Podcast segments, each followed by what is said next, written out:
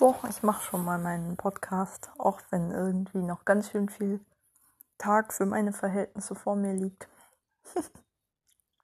An Betracht der Tatsache, dass ich ja doch immer bis Mitternacht Minimum aufbleibe. Ähm, ja. Was ist heute so? Ich bin irgendwie schwer genervt vom ekelhaften Wetter, bei dem man leider nicht rausgehen kann.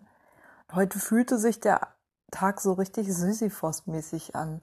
Kaum hatte man eine Aufgabe erledigt, schon kam die nächste und oh.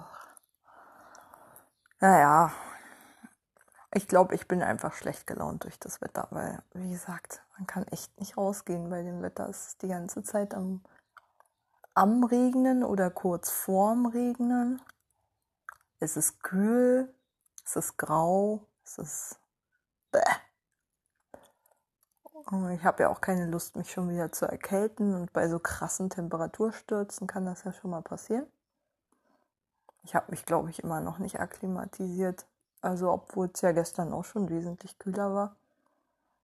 Aber heute ist natürlich nach zwei Tagen Regnen und ohne Sonne ist natürlich auch schon noch mal ein ganzes Stück kälter geworden. Ach, nee. Ich bin ein Sommermensch, glaube ich obwohl ich am fast zur Wintersonnenwende geboren wurde, fieber ich, glaube ich, immer noch mal besonders auf den Sommer hin. äh, weil, naja, ich weiß nicht. Ich bin immer so froh, wenn der Winter vorbei ist und wenn er sich dann quasi so irgendwie hält, gefühlt, und man weiß, bald wird sowieso wieder kalt, dann trauere ich um jeden Tag, der nicht warm ist. Ich weiß, es ist vor den klimapolitischen Debatten über Hitze, Sommer und so und Dürreperioden ganz schön ignorant von mir, sowas zu sagen, aber ich bin einfach, naja, wohne ja schon eine ganze Weile in Berlin und vorher habe ich in Mecklenburg-Vorpommern gewohnt und äh, in beiden Bundesländern ist es halt so, dass der Winter bzw. die kalte Jahreszeit halt so drei Viertel des Jahres ausmacht und dann auch so bis vor relativ kurzer Zeit eben sehr brutal werden konnte. Also sowohl in MacPom als auch in Berlin ist es ja immer mal wieder normal, dass es halt zweistellige Minusgrade gibt äh, im Winter. Das wird auch bestimmt noch kommen wieder. Ich rechne zumindest damit, dass das nicht vollkommen durch den Klimawandel geändert ist. Ähm aber was mir vor allem halt zusetzt, ist einfach, ich merke es, diese Sonnenlosigkeit, die ich so typisch auch für Berlin finde. Es ist hier einfach wirklich so. Klar, im Sommer scheint die Sonne häufig lange und ausgiebig. Aber ähm, wie gesagt, drei Viertel des Jahres halt gar nicht. so, also, der Herbst ist grau, der Winter ist grau, der Frühling kann auch sehr grau sein. Dieses Jahr war es ja auf jeden Fall war ja auch irgendwie sonnenärmer als sonst und der Mai war kalt und grau und eklig. Von ein paar Hitzetagen, die einen natürlich erst recht aus der Fassung bringen, weil, halt der Wechsel einfach so extrem ist. Und immer, also wirklich keinerlei Stabilität da ist im Wetter. Außer der stete Wechsel zwischen krassen Extremen. ja, ich habe ja schon angemerkt, dass mir das total echt zu schaffen macht. Diese dauernden Wetterwechsel. Nächste Woche rollt ja schon dann die nächste Hitzewelle wieder an, so dass ich ja schon wieder damit rechnen kann, dass es halt am Montag wieder viel, viel, viel heißer wird. Naja gut, aber wenigstens kann man dann wieder das Haus verlassen, ohne sich zu erkälten. Hm könnte ich natürlich auch jetzt mit den richtigen Klamotten, aber ganz ehrlich, hatte ich heute ehrlich gesagt keine Lust. Nö. Irgendwie nicht. Also dadurch, dass ich in den letzten Tagen so viel aktiv gewesen bin, dachte ich mir auch so, Also klar, gestern nicht, gestern war ich ja auch nur zu Hause, aber ich habe auch echt so das Gefühl, diese Fahrradtour vom Mittwoch ist mir noch in den Knochen. Äh, zumal ich ja am nächsten Tag dann auch wieder mit dem Rad unterwegs war. Hm.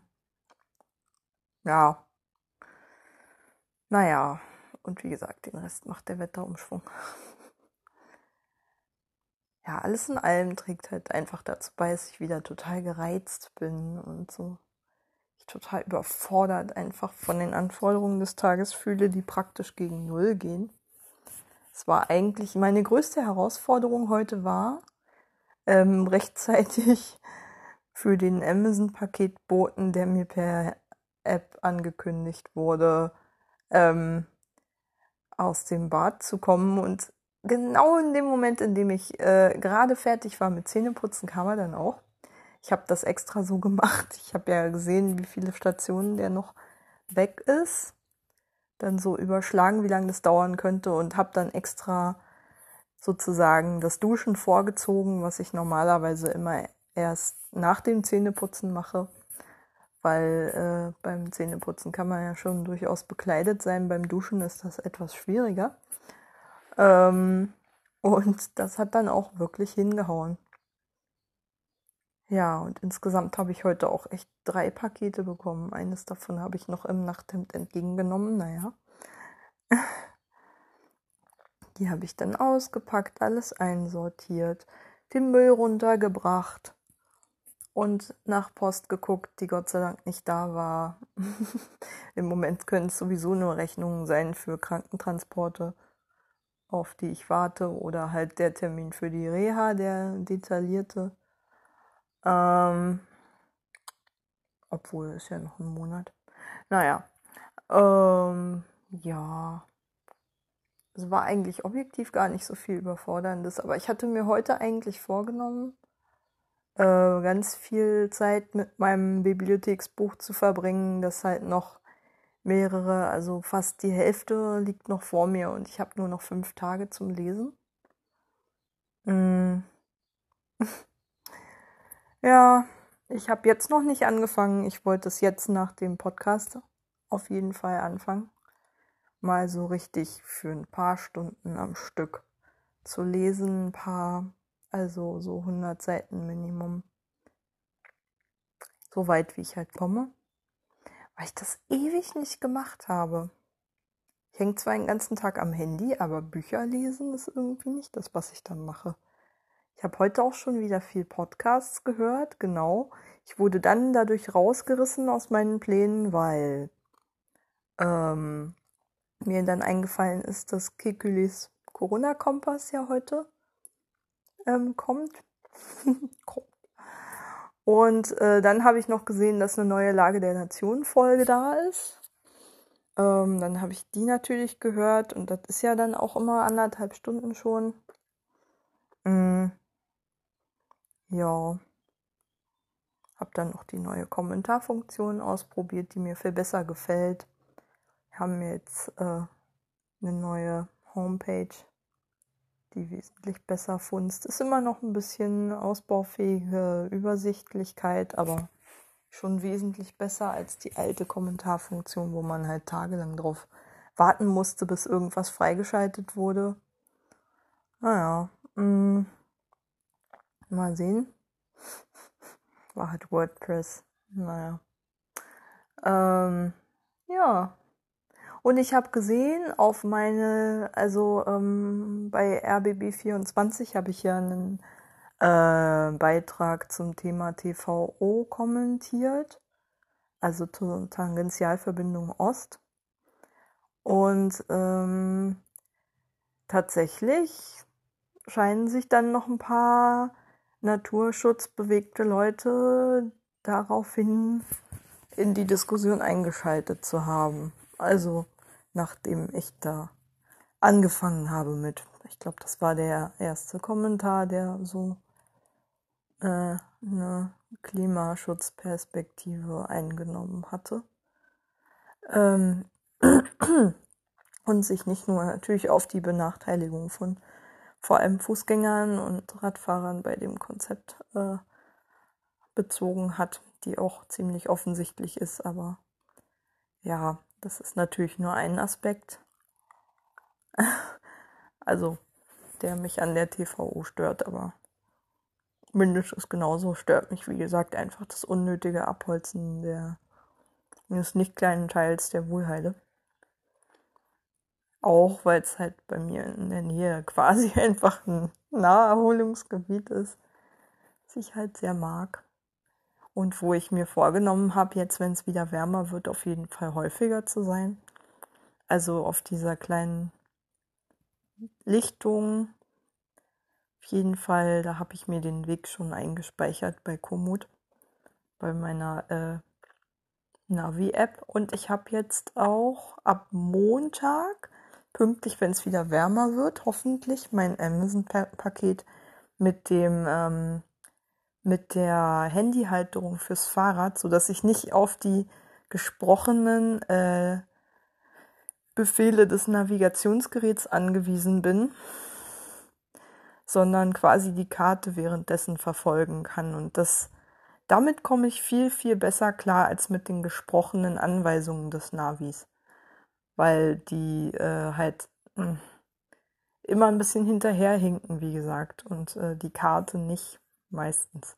Wo neulich hatte ich das auch, dass ich auf der Karte irgendwie an einem völlig anderen Punkt war, als ich in der Realität war. Da war ich auf der Michael-Brückner Straße realitär. Und ähm, irgendwie dachte die, das Navi, dass ich noch auf der oder die App dachte, dass ich noch irgendwie der Schnellerstraße war oder sowas.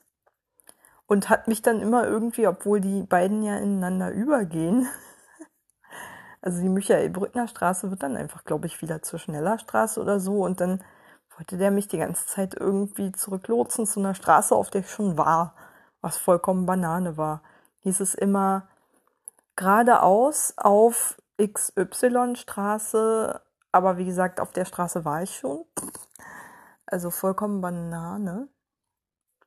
Ich habe dann einfach die Route, äh, die Navigation an der Stelle abgebrochen und die Route nochmal geladen, neu, und dann hat er den Punkt, an dem ich war, gefunden. Beim neuen Ladeversuch. Und mich ab da auch vernünftig gelotst, aber ich brauchte eine Weile, um dem zu vertrauen, dass er mich da fehlerfrei lotsen würde. Weil das ist schon echt irritierend, wenn man die ganze Zeit total unsinnige Befehle wie ähm, wechseln Sie jetzt auf äh, schneller Straße, während man auf der schneller Straße schon längst ist. ähm, äh, wenn man die die ganze Zeit noch mitbewerten muss und dann wissen muss, dass es gerade Unsinn ist in bestimmten Verkehrssituationen, ähm, ja. Ich hatte ein bisschen Bedenken, ähm, sozusagen die Karte vor im Blickfeld zu haben, während ich Fahrrad fahre, weil das schon äh, auch ein bisschen dazu verleitet, sich davon zu stark ablenken zu lassen, zumal ich mich auch natürlich auch auf meine Orientierung verlasse und nicht nur aufs Navi. Aber wie gesagt, wenn ich halt fünf Abzweigemöglichkeiten habe, dann brauche ich es einfach. Sorry. Mein Orientierungssinn ist ziemlich beschissen und ich glaube, ich werde bestimmt drei, vier Anläufe brauchen, bis ich zum Beispiel in der Wohlheide, ach so, und dann muss ich da auch regelmäßig hinfahren in äh, nicht zu großen Abständen, damit ich da die richtige Abzweigung beim nächsten Mal nehme an der Stelle, wo ich mich das letzte Mal wirklich auf dem Hin- und Rückweg verfahren habe. Ähm, ja, aber wie gesagt, ich glaube, das passiert mir jetzt nicht mehr ganz so leicht. Dann. Zumal das eigentlich auch eine relativ große Kreuzung ist, wo man sich auch gut mal kurz an den Wegrand stellen kann und da niemandem im Weg ist, um sich mal kurz zu orientieren, ohne das Handy gleich aus dem aus der Bauchtasche packen zu müssen, so wie ich es bisher gemacht habe. Da dachte ich dann halt, oh nee, ich spare mir das jetzt, das Ding da rauszupuppeln aus meiner Bauchtasche, um rauf zu gucken. Ich werde schon richtig fahren. Und wie gesagt, ich bin halt nie richtig gefahren. Naja. Ja, man merkt, es geht heute wieder viel um meine kognitiven Defizite. Orientierungssinn, hm, ja. Ich habe es an Euronation heute auch wieder gemerkt, so richtig fit bin ich nicht und meine Sauerstoffsättigung ist auch nicht die tollste. Ich fühle mich auch leicht müde und dadurch glaube ich auch so leicht gereizt. Ich weiß nicht so ganz, woran es liegt. Also eigentlich habe ich mich nach dem Aufwachen relativ ausgeruht gefühlt, aber ich habe auch unfassbaren Schwachsinn geträumt. Also Wahnsinnes, wahnsinnige Scheiße. Alter. Ich weiß gar nicht, ob ich das noch zusammenbekomme. Also es spielte irgendwie eine Schulfreundin von mir eine Rolle, die ich seit 20 Jahren nicht gesehen habe. Und bei der war ich irgendwie zu Hause und da gab's irgendwie so komische, ich weiß nicht, dass irgendwelche Tiere waren oder irgendwelche Roboter, kann ich gar nicht sagen, mit denen ich da irgendwie interagieren musste, aus welchem Grund auch immer. Äh, so als ob ich irgendwie in so einer komischen Art von Videospiel wäre, nur im realen Leben und ich weiß absolut nicht mehr, was das Ganze sollte. Aber ich wurde dabei irgendwie bewertet. Ähm, und ich hatte irgendwie einen Wahnsinnsdruck dabei, mit diesen komischen Viechern da zu interagieren, von denen ich nicht wusste, ist das jetzt ein Videospieldrachen oder ein, keine Ahnung, ein Pokémon. ich weiß es nicht. Irgendwas dazwischen. Dann kamen immer wieder, äh, immer wieder neue Dinger dazu. Und irgendwie wurde, wie gesagt, von mir immer erwartet, dass ich mit denen in irgendeiner Weise eine Aufgabe löse oder sowas. Ich weiß es nicht. Dabei habe ich gestern zum Beispiel gar nicht so viel Videospiele gespielt. Also sowieso nicht. Gestern habe ich nur Euronation gemacht. Ein absolutes Minimum an Quizduell, nicht mal Arena gespielt. Im Gegensatz zu heute, wo ich mal wieder irgendwie Lust hatte, ein bisschen Arena zu spielen, aber auch schon wieder die Lust verloren habe weil es so frustig ist. Ich hatte, als ich das letzte Werbeticket, das ich noch ohne 15 Minuten warten zu müssen, ähm, ähm, gerade bekommen hatte, da hatte sich das Spiel frisch aufgehängt, so dass äh, das Werbeticket verfallen ist. Und dann musste ich halt eine Viertelstunde warten, ganz toll. Naja, war ein Spiel sozusagen weg, einfach weil sich der Server aufgehängt hatte. Oder mein Handy oder was auch immer und das Spiel nicht lief. Obwohl ich frustigerweise bei der ersten Frage auch, also bei der ersten Frage hing das Spiel schon von sechs. Ähm, da wusste ich dann auch noch deprimierenderweise die richtige Antwort. Das war nochmal besonders hart. Wenn man da so aufs Handy hämmert und die richtige Antwort eingibt und du siehst einfach nur diesen Ladebalken das hat mich schon echt arg angekotzt. naja, so eine kleinen Ärgernisse halt ziehen sich so durch den Tag. Was habe ich noch alles gemacht? Hm, diesen Politik-Podcast von Deutschlandradio habe ich mir mal zu Gemüte geführt. Über Philipp Amthor, der gerade in der Kritik steht war auch in der Lage, ähm, war auch in der Lage Thema. Ähm, und da wurde vor allen Dingen versucht, äh, wieder das Thema ähm, Transparenzgesetz beziehungsweise ja, also wie gesagt, mehr Veröffentlichungspflichten von Nebentätigkeiten für Abgeordnete und solche Dinge ähm, äh, zu pushen als Thema.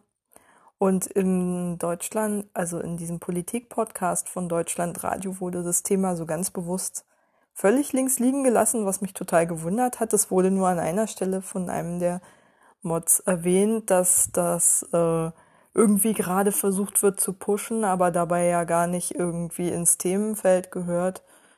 Was ich schon eine seltsame Aussage fand, weil natürlich wenn ein Abgeordneter Nebentätigkeiten hat, die möglicherweise ähm, auf seine politischen Einf Ein Entscheidungen Einfluss ausüben oder einen Interessenkonflikt darstellen, wie das in dem Fall ja so war, hm.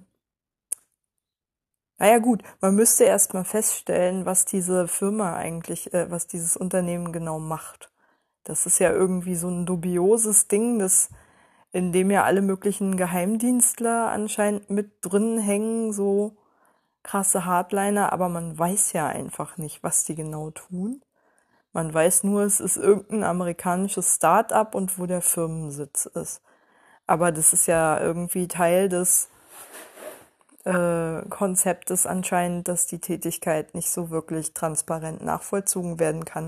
Und dann ist es auch verdammt schwer nachzuvollziehen, ob ein Abgeordneter der Verbindungen zu dieser zu diesem Unternehmen hat, äh, in seiner in seinen politischen Entscheidungen äh, mit beeinflusst wird von der Tätigkeit äh, in diesem Unternehmen oder dem Zusammenwirken mit diesem Unternehmen, wenn es, wie gesagt, überhaupt nicht so richtig klar ist, was die machen.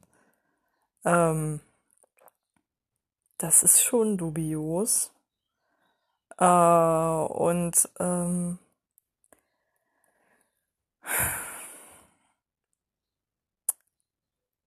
ja, also ich finde auf jeden Fall sollte sollte grundsätzlich ähm, sollte es grundsätzlich für Abgeordnete nicht möglich sein, dass sie irgendeine quasi wirtschaftliche Tätigkeit ausüben, die in irgendeiner Weise sich mit ihrer Abgeordnetentätigkeit oder den Entscheidungen, die sie da treffen, überschneidet, weil diese Interessenkonflikte einfach nicht zweckdienlich sind für irgendeine halbwegs einigermaßen transparente Entscheidungsfindung.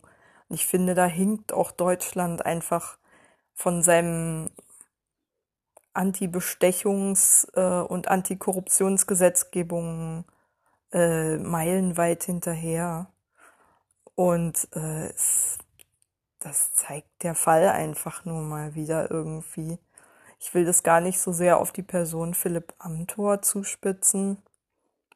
Klar, ich bin politisch keine Freundin von ihm. bin ich grundsätzlich auch noch viel weniger jetzt, wo ich weiß, dass er mit einer mit einem Unternehmen kooperiert oder eine Funktion in, einem Unternehmen und sei es beratend hat, das mit jemandem wie äh, Hans-Georg Maaßen zusammenarbeitet. ähm, aber wie gesagt, ich finde das Thema reicht echt viel weiter und tiefer. Ähm, ja, wie gesagt, ich finde, ich finde, also eigentlich geht's mir nicht weit genug, äh, so Nebentätigkeiten veröffentlichen zu müssen. Meiner Meinung nach sollte es da wirklich knallharte Verbote geben, einfach für Nebentätigkeiten und auch halt ein Verbot. Also, dass solche Sachen wie Sigmar Gabriel wechselt mal eben in, äh, in Konzern XY nach seiner Politikerkarriere, dass das einfach mal nicht, dass es einfach mal verboten ist. Punkt. Dass es da Gesetze dagegen gibt und wer dagegen verstößt, äh, muss halt Strafe zahlen, beziehungsweise darf es schlichtweg nicht. Mhm. Wenn für Bürger Gesetze gelten sollen, dann können sie ja auch ruhig mal für Politiker gelten, gerne auch wenn es Ex-Politiker sind. Was ist daran so schwer? Ähm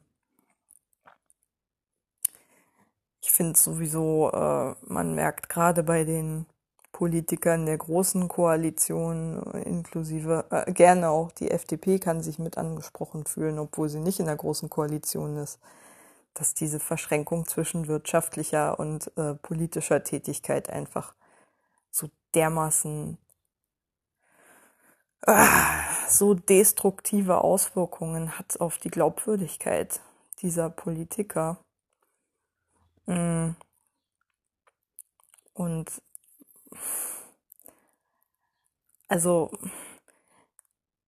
wenn, also für mich ist das, wie gesagt, ich, ich glaube, ich bin mit dem Wort Korruption vielleicht auch leichter zur, leichter äh, zur Hand als andere Menschen. Ich finde das einfach äh, sowas so, darf es nicht geben. Ich finde es echt ein Skandal, dass das kein viel größerer Skandal ist. ähm, dass es diese fließenden Übergänge zwischen politischer und wirtschaftlicher Tätigkeit gibt. Und man muss sich ja auch einfach vergegenwärtigen, ähm, es muss ja kein Abgeordneter in Deutschland verhungern. Nicht mal Abgeordnete von Ministern wollen wir mal gar nicht reden. Ähm, die sind halt einfach finanziell so weit entfernt vom Lebensstandard der allermeisten Deutschen, dass sie es auch absolut überhaupt nicht nötig haben. Es ist pure Gier, sich dann noch mit irgendwelchen dubiosen Beraterverträgen äh, Honorare einzuheimsen, neben ihren total ähm, stattlichen, stattlichen ähm, Diäten. Das ist einfach, das ist dann wirklich, da kriegt man offensichtlich den Hals nicht voll. Also von so einem Bundestagsabgeordnetengehalt kann man nun wirklich fürstlich leben, meiner Meinung nach. Aber gut, kommt drauf an, was man für Ansprüche hat. ist, also ich glaube, ich, ich kenne den Stand der Gehalt, der, der Diäten von 2008, als ich im Bundestag mein Praktikum gemacht habe von bei Katja Kipping. Und ähm, ja, also die war natürlich der gleichen Meinung. So, und bei der Linken ist es ja auch so, dass ähm, Funktionsträger einen Teil ihrer Diäten sozusagen zurückfließen lassen an die Partei, um äh, die mitzufinanzieren und nicht alles sozusagen für sich behalten. Das finde ich auch ein gutes Prinzip. So gerade auch um äh, die Parteistrukturen, die ja auch der Basis was nützen sollen und nicht nur den Amtsträgern ähm, zu unterstützen brauchen ja auch irgendwie Finanzierung für ihre Mitgliederaktivitäten und so. Ähm, ja, ich weiß nur, ich frage mich, warum ich mich gerade so viel mit dem Thema beschäftige, wo es doch so völlig überhaupt nicht relevant ist für mein Leben.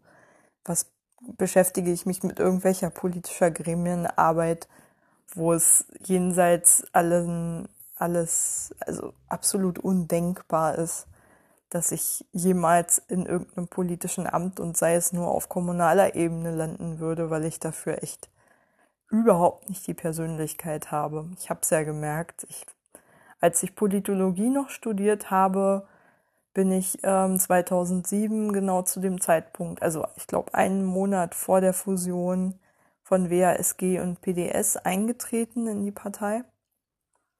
Und ähm, gerade weil ich es eben so gut fand, dass sich endlich mal eine gesamtdeutsche linke Partei formiert hat, die beide Traditionen gleichermaßen den Anspruch hat, zumindest zu vertreten. Es gab ziemlich harte Flügelkämpfe oder ziemlich tiefe Gräben, glaube ich, die auch bis heute noch nicht ganz verschwunden sind oder nicht ganz verschwunden sind, ist echt ein Euphemismus aber die noch da sind zwischen ähm, den WASG-Lern und den PDS-Lern, die einfach komplett unterschiedliche politische Kulturen auch einfach vertreten. Und äh, ich fand es aber trotzdem gut, dass, äh, dass das gemacht wurde.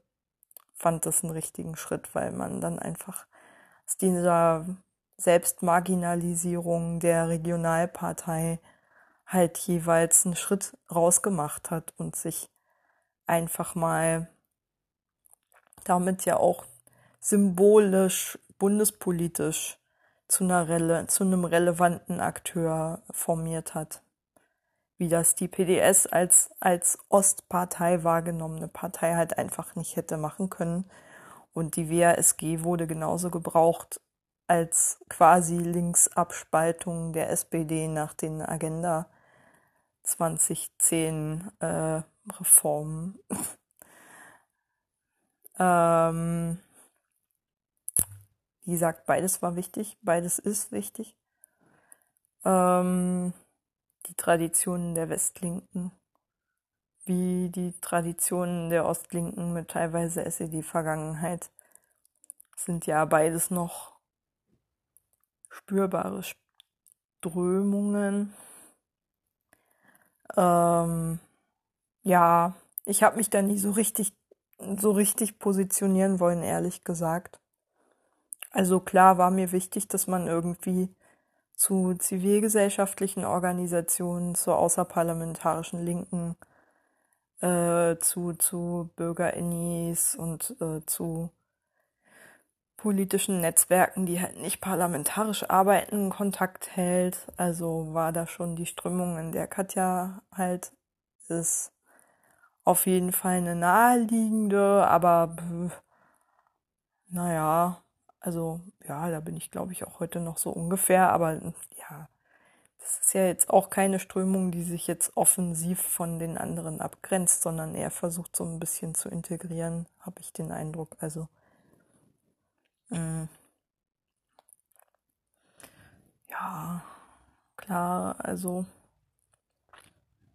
was mich, glaube ich, immer so ein bisschen desillusioniert hat, war gerade vor Ort auch in Vorpommern zu sehen, wie halt, wenn dann äh, die, die Linkspartei einfach ihre Bürgermeister vor Ort stellt, ist das halt meistens in den also auf kommunaler Ebene einfach so gar kein politisches Profil mehr erkennbar war und da halt eine Wirtschaftsförderung betrieben wurde bis hin zu den üblichen Korruptionsgeschichten und gebe ich dir, gibst du mir Geschichten und eine Hand wäscht die andere, wo man dann halt einfach merkt, naja, insbesondere wenn eine Partei halt zu lange irgendwo regiert, ist es, glaube ich, nie gut, weil dann die Amtsträger sich einfach erstens von der Basis entfremden, äh, zweitens ähm, vor allen Dingen auch